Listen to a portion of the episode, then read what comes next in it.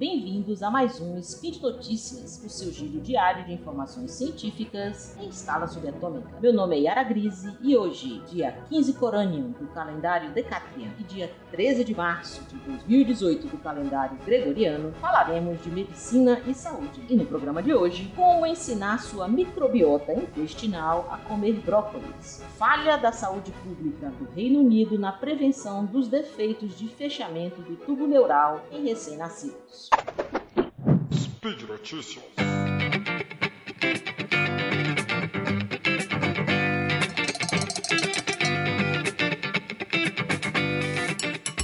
Ensinar sua microbiota, microbiota intestinal a comer brócolis? Valeu, Thaís, que me ensinou microbiota. A ingestão de micro-organismos probióticos vivos, como aqui, como aqui encontramos em iogurtes, e alguns iogurtes, é muitas vezes promovida né, para melhorar a saúde e a qualidade das bactérias que residem em nosso intestino essas bactérias, o conjunto dessas bactérias que moram no nosso intestino e que nos fazem muito bem, é chamado de microbiota intestinal. Embora, assim, é, é, como a composição dessas dessa nossa microbiota ela já tenha sido associada a uma ampla gama de distúrbios, né, diabetes, depressão, doença de Alzheimer, até mesmo doença de Parkinson, poucos estudos conseguiram estabelecer uma relação direta, uma relação causal entre a presença ou mesmo a quantidade de determinadas bactérias e os benefícios que elas podem trazer para a nossa saúde. Pois bem, ao invés de ficar procurando por essas bactérias com essas características benéficas, um grupo do Departamento de Bioquímica da Escola de Medicina da Universidade Nacional de Singapura resolveu criar, através de engenharia genética,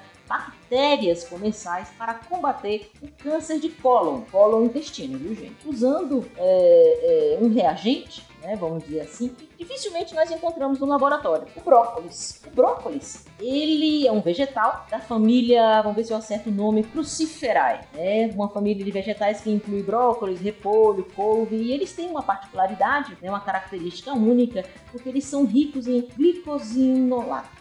Os glicosinolatos, eles são compostos que são ricos em enxofre, que inclusive é o que dá esse sabor uh, uh, um pouquinho amargo, né, a, a, ao brócolis e aos outros vegetais dessa família. Acontece que essa natureza muito sábia, né, algumas plantas já produzem uma enzima, né, elas conseguem produzir uma enzima de autodefesa chamada mirosinase. E essa mirosinase, ela hidrolisa o glicosinolato presente, né, nessas, nessa, no brócolis e no repolho, etc., transformando o glicosinolato em isotia, isotiocianatos. Então, o que, é que a mirosinase presente na natureza em algumas plantas faz? Pega o glicosinolato presente no brócolis e transforma em hidrolisa e transforma em isotiocianatos. Adivinhe, o isotiocianato ele tem atividade anticancerígena. O que, é que o grupo de Singapura fez? Eles projetaram uma cepa de bactérias de Escherichia coli capaz de produzir e de secretar a mirosinase. Para ajudar na especificidade, né,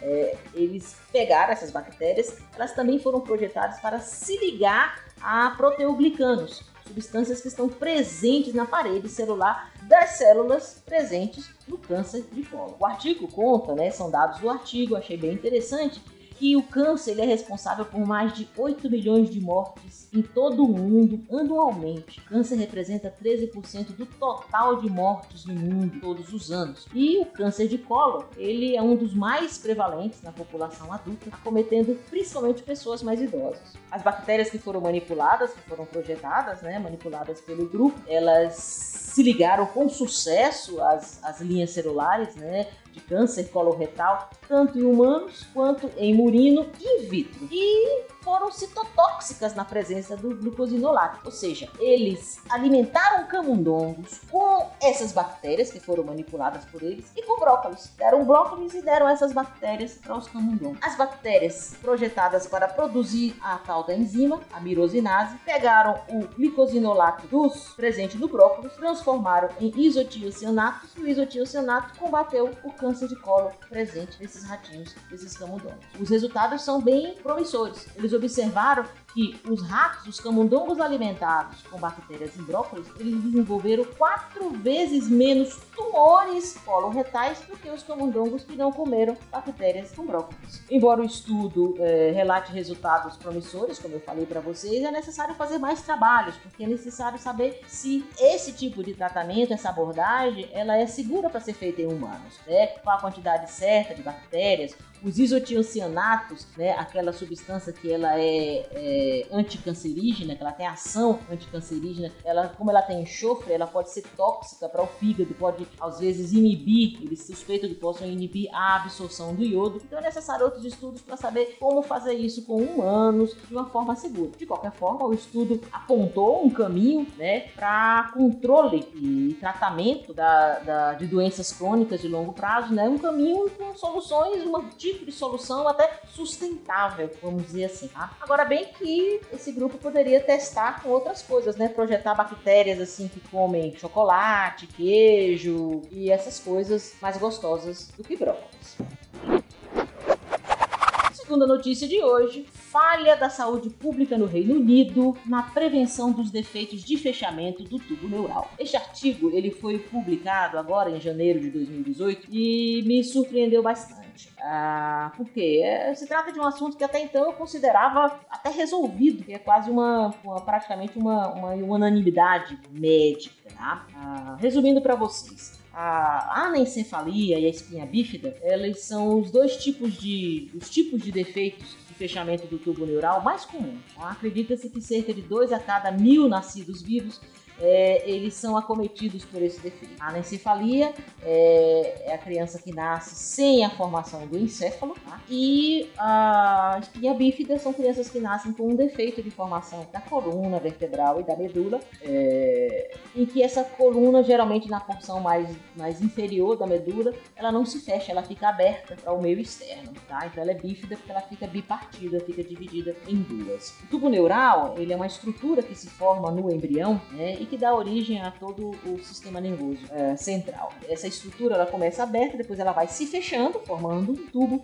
e ela se fecha completamente, isolando as estruturas do sistema nervoso dos demais órgãos do corpo por volta da quarta até no máximo a sexta semana após a fecundação. O processo ele é particularmente dependente do ácido fólico. O ácido fólico ele é um composto que comumente ele é classificado como parte dos complexos das vitaminas do complexo B. Acontece que o ácido fólico ele não é encontrado comumente na natureza e a nossa ingesta, né, o nosso consumo normal de ácido fólico ele é pobre. Ah, em 91 uh, ah, houve um estudo que modificou bastante a nossa ideia, a nossa abordagem para o tratamento dos defeitos, né, do fechamento do tubo neural, em que eles descobriram que na verdade os defeitos de fechamento do tubo neural eram uma deficiência nutricional. Tratava-se de uma deficiência de ácido fólico né, e que o consumo de 4 miligramas por dia de ácido fólico antes da gestação e durante os três primeiros meses da gestação, ou seja, no primeiro trimestre, reduzia em até 85% a incidência do problema. Após esses estudos, vários países passaram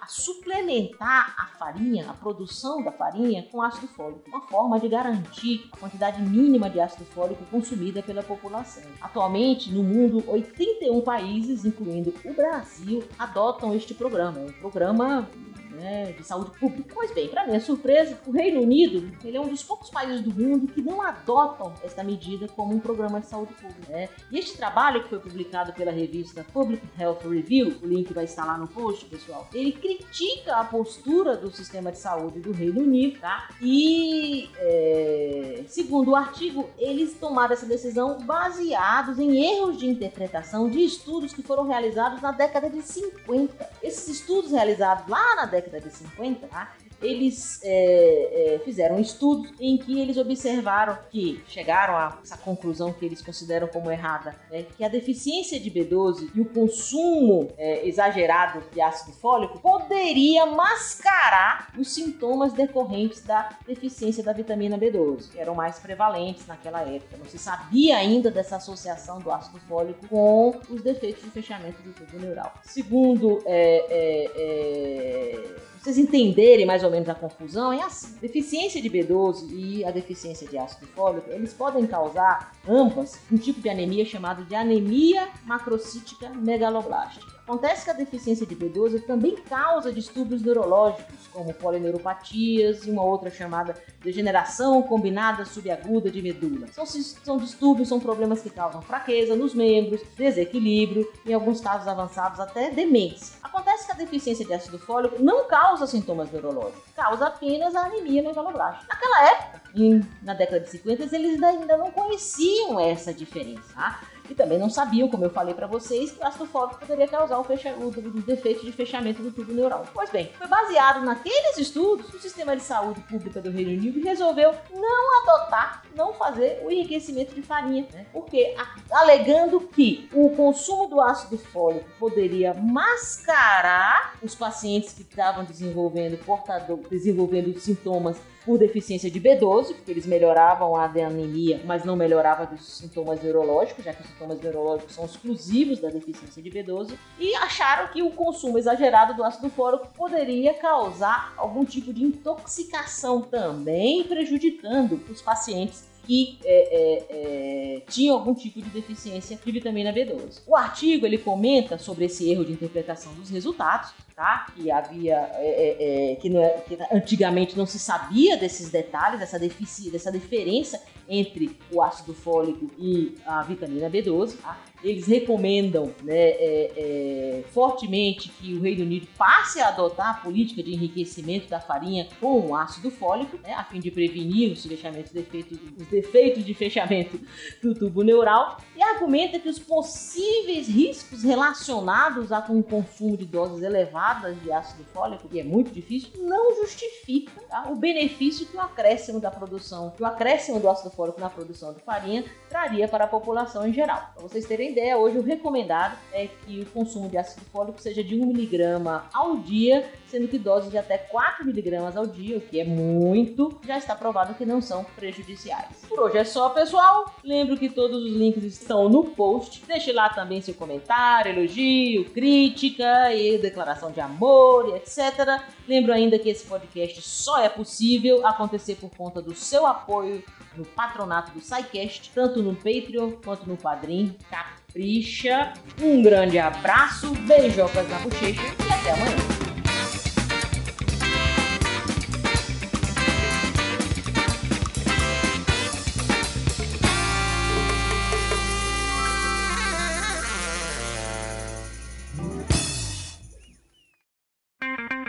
Edição por Felipe Reis.